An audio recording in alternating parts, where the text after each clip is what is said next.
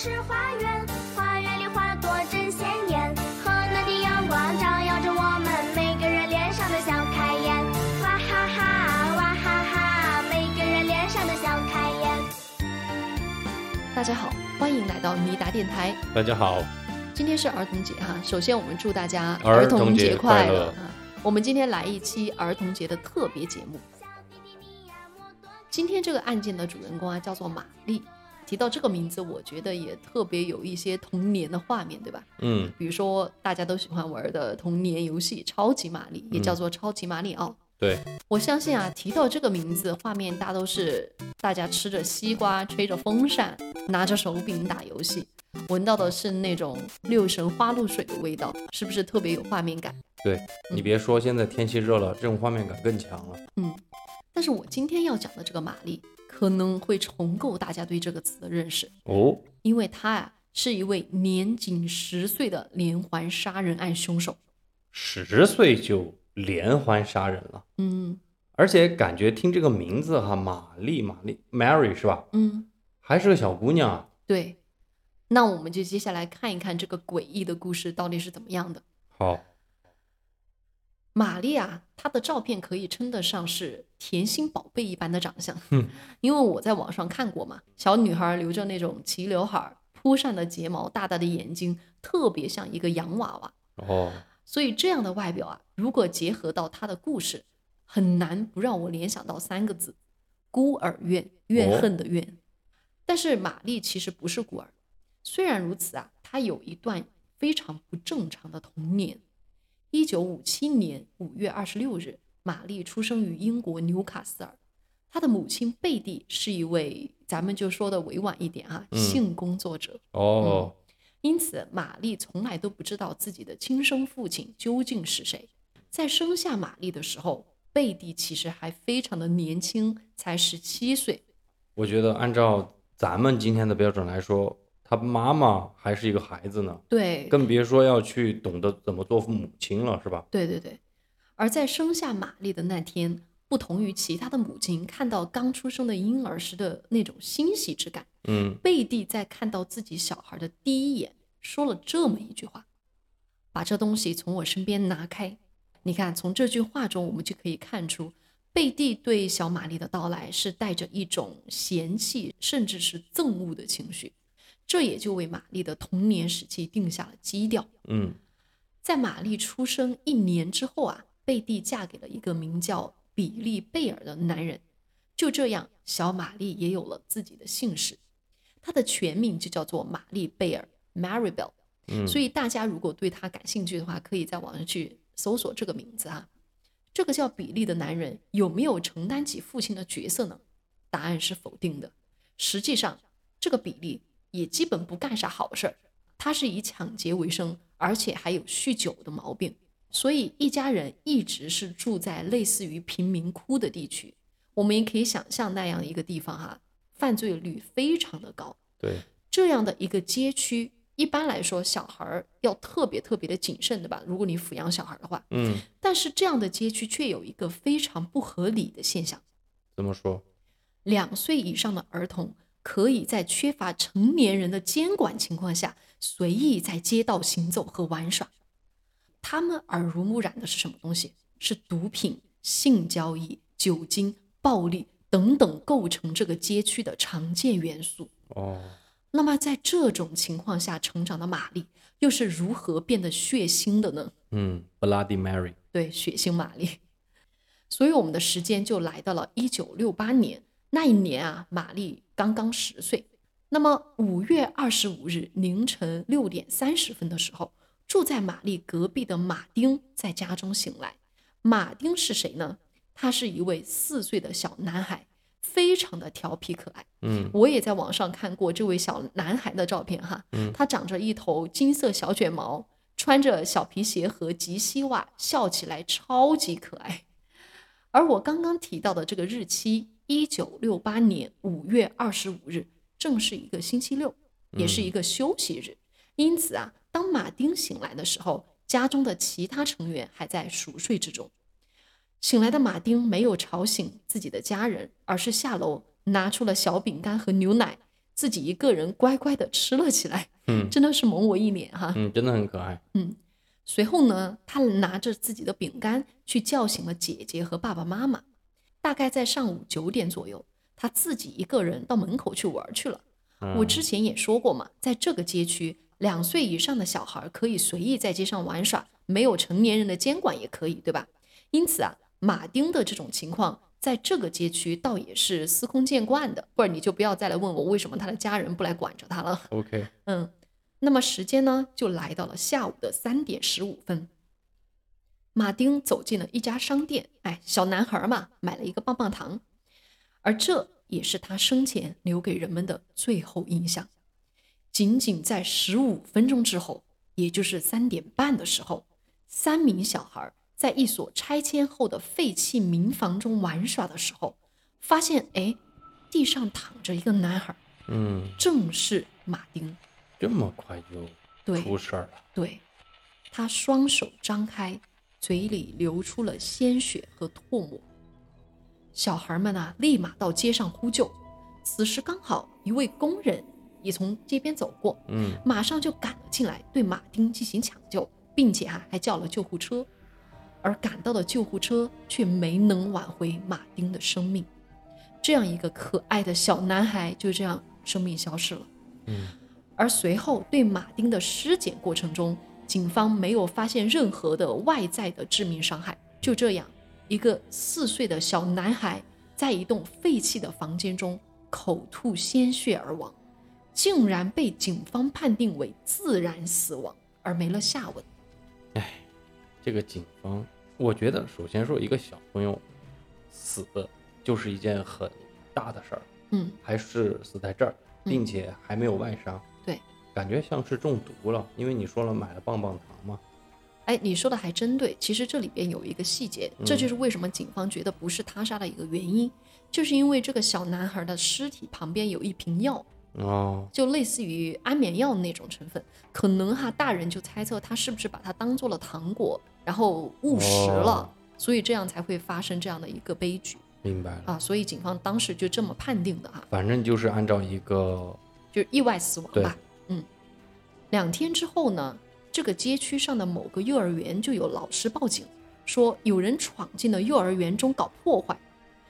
虽然哈当时并没有造成什么实质性的伤害，警察赶到现场的时候，还是发现了一些非常奇怪的痕迹，就是在幼儿园破烂的墙上啊，看到有这样的一些字迹。嗯我在这儿给咱们的听众朋友分享一下墙上的字迹写的是什么内容哈。好，比如说墙上写着“马丁就是我们杀的，你们这些混蛋！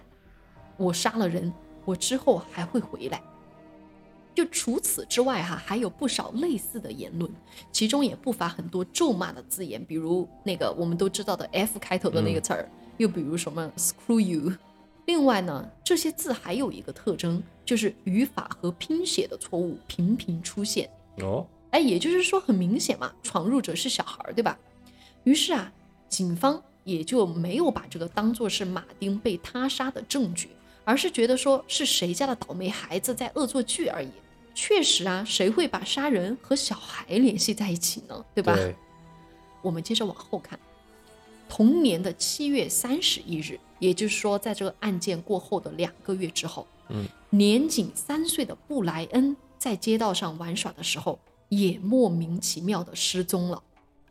发现他失踪的人呢，正是他的父母。此时正是晚餐时分，布莱恩迟迟没有按时回家，父母走遍附近的街巷，也没能够看到他的影子。焦急的父母于是就发动了街坊邻居，在整个街区对布莱恩进行搜索，结果当然是没能找到了。于是啊，布莱恩的父母报了警，警方就对这个街区及其附近的地方进行了地毯式的搜索。终于在晚上十一点左右，警方在布莱恩住所附近的荒草堆中发现了他的尸体。在见到尸体的当下，警方就立马意识到了一个问题：布莱恩的死亡不是意外，而是蓄意谋杀。这一点就跟刚刚的马丁非常的不一样。嗯为什么这么说呢？因为哈，他的脖子上布满了淤青和伤痕，嘴角也流出了鲜血，很明显，有外伤的痕迹嘛。而当时啊，负责此案的警察恰巧几周前也参与了马丁的案件中，这位为首的警察立即就发现了两名死者死状的相似性。其实不仅仅是死状的相似性，两位受害者的那种特征也很相似嘛，哦都是三四岁的小男孩，对吧？所以啊，这个警方就觉得两个案件可能是同一人所为。那么接着我们就来看看整个破案的过程。首先啊，警方是注意到了布莱恩脖子上伤痕的特征，这些伤痕可以在一定的程度上显示出凶手的特征。为什么这么说呢？布莱恩脖子上的伤痕并不是一个只有一个特定角度的伤痕，什么意思呢？你想象一下哈，如果是你，你要掐死某个人，那么你一定会找到某个致命的地方，然后死死掐住不放，对吧？嗯，对，也许找不到那个知名处，但是一定会掐住一个地方不放。对，就是一个固定的地方。嗯所以这个死者脖子上的伤痕一定是只有固定一处的一个致命伤痕，而且非常非常的深，对应该是，对。但是呢，布莱恩脖子上的伤痕却很随意，嗯，深深浅浅的，好像是凶手在尝试。又或者说，我们换种说法，嗯凶手并不是非常的熟知人体结构，或者是他不了解如何可以精准的致命，所以他在找，嗯，就很好像在戏玩的感觉。其次啊，这个法医对尸体也进行了检查，这里我也友情提醒一下我们的听众朋友哈，这个部分可能会引起一些不适啊，嗯大家就谨慎的收听。尸检的时候发现了什么呢？布莱恩的右侧脖颈处有三处抓伤，左侧的脖颈处也有两处的抓伤，鼻子两侧啊是有非常严重的淤青，也就是说他生前鼻子部分是遭到了殴打的。嗯，其次，他的生殖器被割掉了。哦，啊，真的太残忍了，对吧？而且腿上也有多处穿孔，什么意思呢？对，就好像是有人拿着利器在朝他的腿上扎，而且他的肚子上还被人用刀刻上了 M 这个字母，所以这些伤痕就证明了一点：布莱恩死前是遭到了虐待的。对，但是呢，奇怪的是，这些恐怖的伤痕并不是他的致命伤。其实布莱恩的死因还是窒息而亡的，死亡的时间是下午的三点半到四点半。而法医发现啊，将布莱恩掐死的这个伤痕，其实用的力气并不大，远远小于一个成年人的力气。就像你刚刚说的，你要去作案，你一定会死死掐住一个地方，你用的力气的痕迹肯定会很大的，会很深。但是这个布莱恩脖子上的这个力气啊，显示很有可能是什么呀？凶手极有可能是一个小孩。嗯，警方就进行了这样的一个初步的推论。在这样一个初步断定之下，警方走访了当地一千多户家庭，询问了超过一千两百名小孩，其中就包括玛丽，以及和玛丽走得比较近的另外一位姑娘，她的名字啊叫做诺玛，比玛丽大两岁。这两位小女孩为什么会受到警方特别的关注呢？原因是因为啊，在走访中，两位女孩交代的供词总是出现不清楚、前后矛盾、躲躲闪闪的情况。嗯，那就有问题了。嗯，随后啊，警方就多次对这两位女孩进行了询问，发现她们老是更改自己的供词，而且在整个询问的过程中，她们特别的不严肃，你知道吗？一直脸上带着微笑，好像整件事情是一个好笑的玩笑一样。我觉得这种哈，嗯现在我看过一些恐怖片哈，嗯这种小姑娘或者小男孩所迸发出来的这种诡异的微笑，其实更让我感到不舒服。对，因为要么这就真的是很天真的微笑，因为他不知道杀了人，或者说他不知道自己做了什么，嗯其实反而感到很恐怖，对不对？嗯，要么就是他真的是个变态，对。是吧？但是你想，他才十岁哦，嗯，对吧？而让警方真正开始怀疑玛丽和诺玛的，是在一次的询问中，玛丽露了馅儿。嗯，她突然说自己想起来了一件事情。她说啊，在布莱恩出事的当天，自己看到一个八岁的小男孩，是他认识的一个男孩哈，和布莱恩在一起玩耍。他看到这个男孩啊一直在攻击布莱恩，而且男孩的手上还拿着一把剪刀，这把剪刀是银色的，剪刀腿好像还有点不灵敏，嗯，看起来好像很具有伤害性。这个说法让警方是非常的震惊，为什么呢？因为在布莱恩尸体的旁边真的有这把剪刀。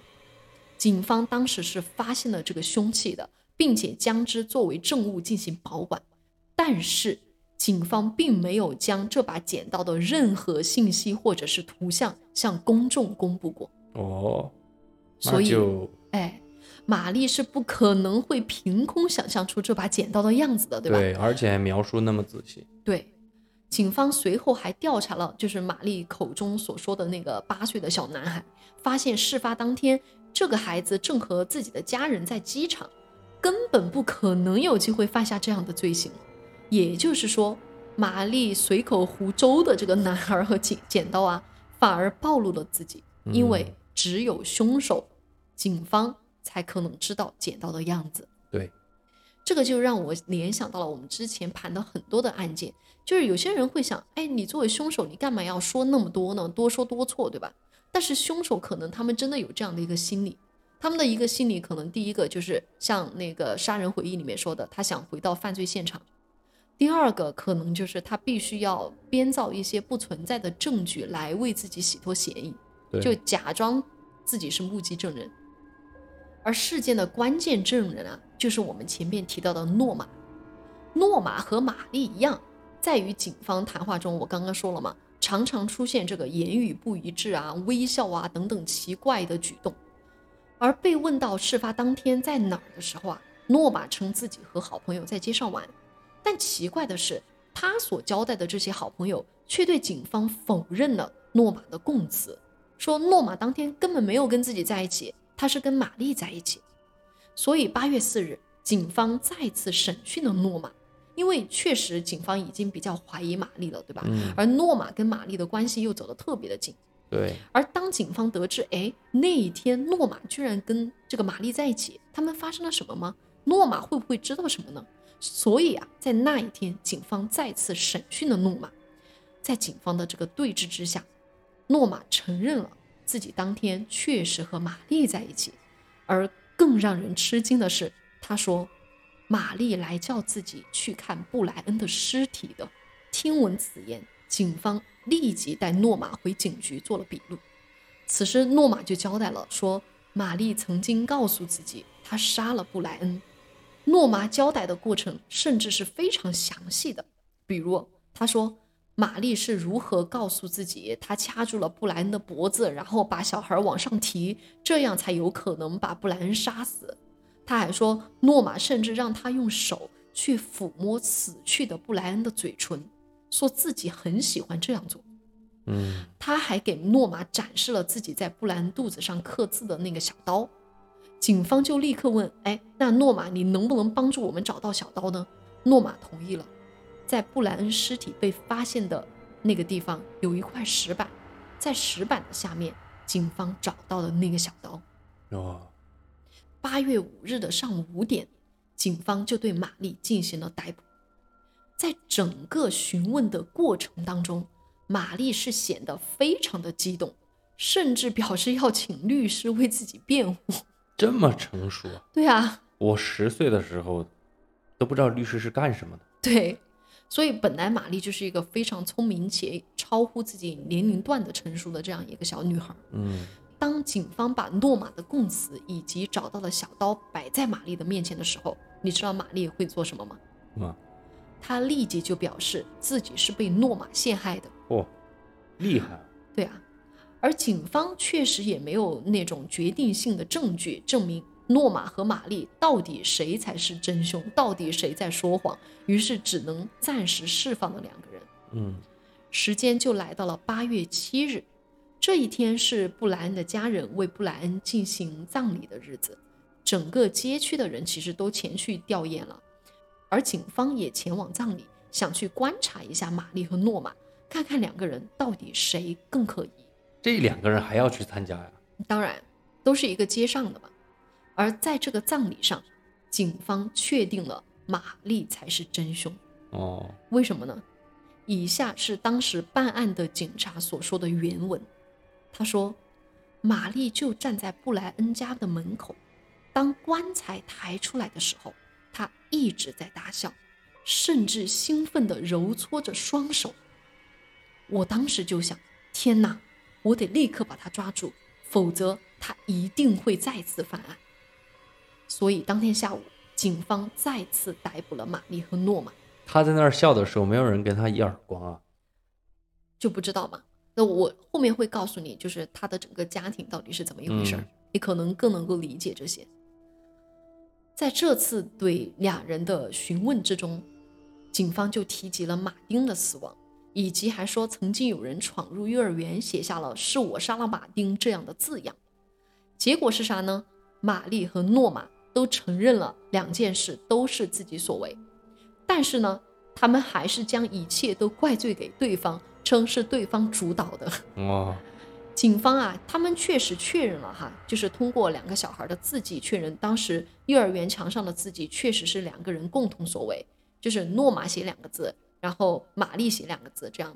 哦，我啊跟你说，你说到现在，你不跟我讲这两个是十岁的，我真的以为就是难以置信，对，吧？就是以为正常的一个成年人干的事情。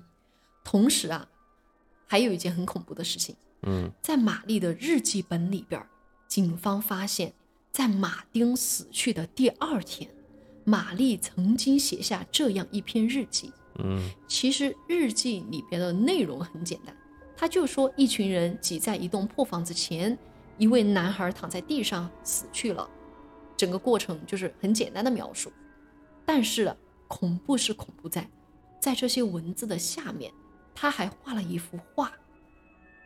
很明显，画上是马丁的尸体躺在地上，因为我也看到那幅画的嘛，一个小男孩躺在地上，然后他的这个身上还流着血液那种感觉哈、一位工人，也就是当时真的发现了那个呃死去的马丁的那位工人，也画在了这幅画上。但是呢，令人毛骨悚然的是，这幅画上马丁的尸体旁赫然画着一瓶药，也就是那瓶安眠药。哦而我刚刚不是跟你提过吗？在马丁死亡的时候，他的身边真的有一瓶药。而关于这件事，警方从未公布过细节，所以有可能知道这件事情的人只有警方、发现马丁的三位男孩、进来救助马丁的那位工人，以及凶手本人。对，对吧？在这些发现之下，警方就继续对两位男孩尸体附近发现的各种的呃证据进行一些化验，证明有一些纤维确实是来自于玛丽和诺玛的裙子。嗯两位女孩啊，就正式面临了一级谋杀的指控。这个时候，有趣的地方来了。我刚刚不是跟你说，两位女孩一直在相互呃，就是推脱嘛，就说是对方是主导的，自己其实并不知道什么事情，对吧？但是呢，两位在法庭上确实有着截然不同的反应。玛丽表现得非常的机智聪明，她完全就像一个大人，超乎了一个十岁女孩应有的沉着和冷静。她能够非常迅速地回答法庭上针对自己的问题，而且她的情绪也十分稳定，一点都没有惧怕或者是后悔等等等等等的情绪。而我们来反观诺玛，诺玛显得非常的呆滞，整个人就是被法庭给吓傻了。他常常会因为这种紧张和害怕流下眼泪。这才是正常反应。对，这才是一个人或者是一个儿童正常的反应，对吧？嗯由于玛丽的表现实在是太过异常了，警方对其进行了精神测试，发现玛丽果然具有典型的精神变态型人格。在当年的十二月，经过了几个月的审判，法庭最终是宣判诺玛是受到了玛丽的控制，他并没有主动犯下杀人的罪行，因此诺玛是被判为无罪的。而玛丽呢，被认为极具有社会危险性。当时，英国的法律其实并不知道该如何处置一个十一岁、十岁、十一岁的杀手，对吧？嗯因此，玛丽最终其实是被送到了教改所，我们可以这么来说，就是一个改造学校 （reform school） 啊。很讽刺的是，在他教改的期间，他的母亲贝蒂常常会来看望他，并且鼓励他写下自己的故事和相关的诗。玛丽确实在这个教改的过程中进行了创作，把自己的故事写了出来。你能够想象吗？一个十岁的小女孩写自己杀了三岁、四岁男孩的故事，最终以五万英镑的价格在市场出售。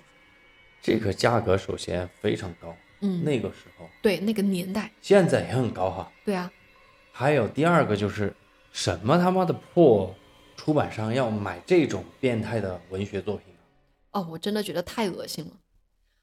后来呀，在玛丽二十多岁的时候，她就重获了自由，隐姓埋名，过上了正常的生活。后来有没有他的跟踪报道？没有了。我们想想哈，玛丽可能就生活在我们普通人当中，嗯，这真的是让人细思极恐。对啊，是什么造就了这样一个小孩呢？是天性还是后天环境？其实这也是西方特别喜欢讨论的一个话题，叫做 nature versus nurture。对这个话题其实真的还有的说，因为这个孩子只有十岁啊，嗯你刨开他一岁吧，我们嗯刨开他前十二个月，嗯他就只有九年的时间。嗯，成长的时间。对，你要说环境要给他改变什么，也可以说，但是时间又这么短，但是啊，就我看来，关于玛丽的这个案件，它是一个典型的 nurture，、也就嗯是后天环境造就的例子。为什么呢？因为你之前一直还没有讲他是什么一个环境，只知道他生活在贫民窟，对是吧？那我接下来说一下，跟我之前所说的一样哈，很多在这种地方，就是我刚刚说的那种街区长大的孩子，基本都是属于放养的状态。嗯，尤其是在午夜，你很难想象，只要是两岁以上的小孩都被允许可以在街上游荡，很多小孩甚至是无家可归的，在那种地方。而玛丽的处境，我觉得比放养还更加令人心痛。怎么说？玛丽的母亲贝蒂有躁郁症，因此啊，她从来没有善待过玛丽。我给你说两个具体的事件，你就知道了。在玛丽还小的时候，她有尿床症。其实这个是小孩的一种生理疾病，你知道吗？她自己也没有办法控制的。但是每当玛丽尿床之后啊，她的母亲贝蒂都会狂怒，还会把那个床垫拖到外面，让所有的邻居都知道玛丽尿床了。嗯，就特别的过分哈、对，因为那个小时候都不好意思说自己对而且他尿床，对他母亲简直是大张旗鼓，完全不把小孩的自尊放在眼里哈、嗯另外哈，我之前还不是提过，呃，玛丽的母亲贝蒂是一名性工作者嘛？嗯我不知道是不是这种工作它有不同的呃分门别类的东西啊、就是有专门的技能。贝蒂啊，他是擅长 SM，嗯，哦就鞭打呀、捆绑之类的游戏。而在他提供服务的这个过程当中，不乏就有一些变态把目光投向了他的女儿玛丽。啊，对，特别恶心的是，在玛丽四岁的时候啊，她的亲生母亲贝蒂曾经把他带到自己提供服务的现场，而客户只要支付一些额外的费用，就可以对玛丽实施一些性行为。是真的发生了的吗？嗯，哎，那我理解了。对吧？而这些还不是最糟糕的。就贝蒂在生下玛丽之后，我不是说她一直都觉得可能觉得小孩是个累赘嘛，嗯所以一直都在试图甩掉她。玛丽曾经被送到医院洗胃，然后医生问她怎么回事儿，她就告诉医生自己的妈妈贝蒂喂她吃了某种糖果哎，之后她才会产生这样的反应。怪不得这个小姑娘成熟的那么早。对，所以在这种环境下长大的玛丽，性格逐渐就变得非常的内向和冷漠。在她四岁的那一年啊，她和住在同一街道的另外一位五岁的小女孩就成为了朋友。这也是玛丽人生中啊交到的第一个，呃，我觉得也许也是最后一个真心的朋友。嗯不知道是不是人生的悲剧，一开始起来就好像没完一样。嗯这种悲剧就老是专找上玛丽这样的小孩儿。就有一天，两个小女孩在街上玩的时候嘛，一辆公交车就出了事故，意外撞到了玛丽的好朋友。就这样，玛丽就看到了一个生命，自己的好朋友在自己的眼前消失。所以这件事情更更加就加剧了玛丽的童年创伤。对，之后啊，玛丽变得更加的古怪。我觉得可能经过这件事情，她对人的生命就看得不是那么的重要了吧？也许她不愿意和任何人敞开心扉。学校里面的同学提到玛丽，也都是频频摇头，说她是撒谎成性、麻烦不断、脾气暴躁，甚至是有暴力倾向。同学们都刻意的疏远她。也有一些小孩儿会取笑玛丽，每当这个时候，玛丽就会对这些小孩儿拳打脚踢，甚至是她非常喜欢做的一个行为是掐住对方的喉咙啊，啊、要置对方于死地。那就很清楚了嘛。对，他在成长的过程中，其实经常会有这样的一一种举动，就是嗯掐对方。我一会儿给你分享一个事情，你就知道了。就这样的玛丽，她是非常的冷漠自私，但是却又很聪明成熟知世故。在后来的人生当中啊，他就只结交了自己邻居家的一位小姐姐，也就是比他大两岁的诺玛。为什么会跟诺玛成为朋友？因为诺玛的性格非常的温顺，就是有点温笨，我可以这么来说。不论玛丽出什么主意，干什么事情，诺玛都会去执行。就诺玛就是不太聪明的那种，嗯，可能啊，他也并不明白玛丽让自己做的这些事情究竟是什么事情。就可以说，在两个人的关系中，玛丽一直是处于主导的地位的。所以，其实，在发生这两起命案之前，玛丽就有了犯罪的先兆。一九六八年五月十一日，也就是马丁死去的那一个月，诺玛和玛丽当时就指使一位年仅三岁的小孩到街上的商店去偷糖果。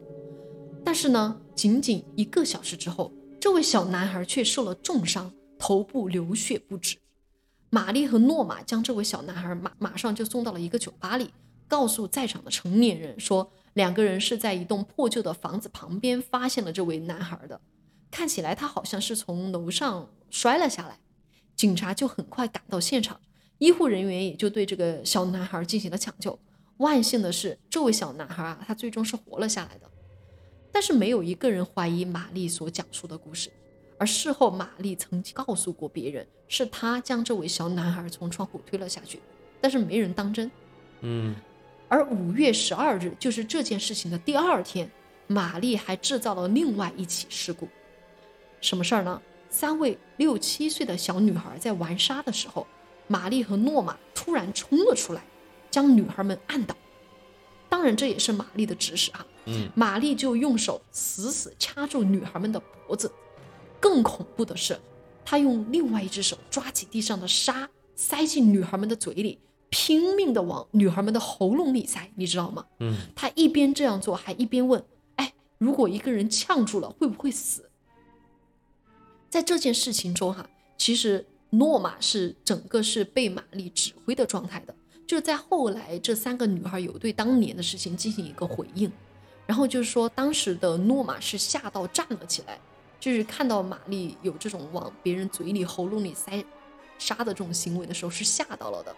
嗯，所以你可以看到，玛丽一直是处于主导的地位的。对，其实诺玛就是一个很正常的，对，而在这件事情之后，其中一个女孩的母亲是报了警的，但是警方也并没有对玛丽进行任何形式的处罚。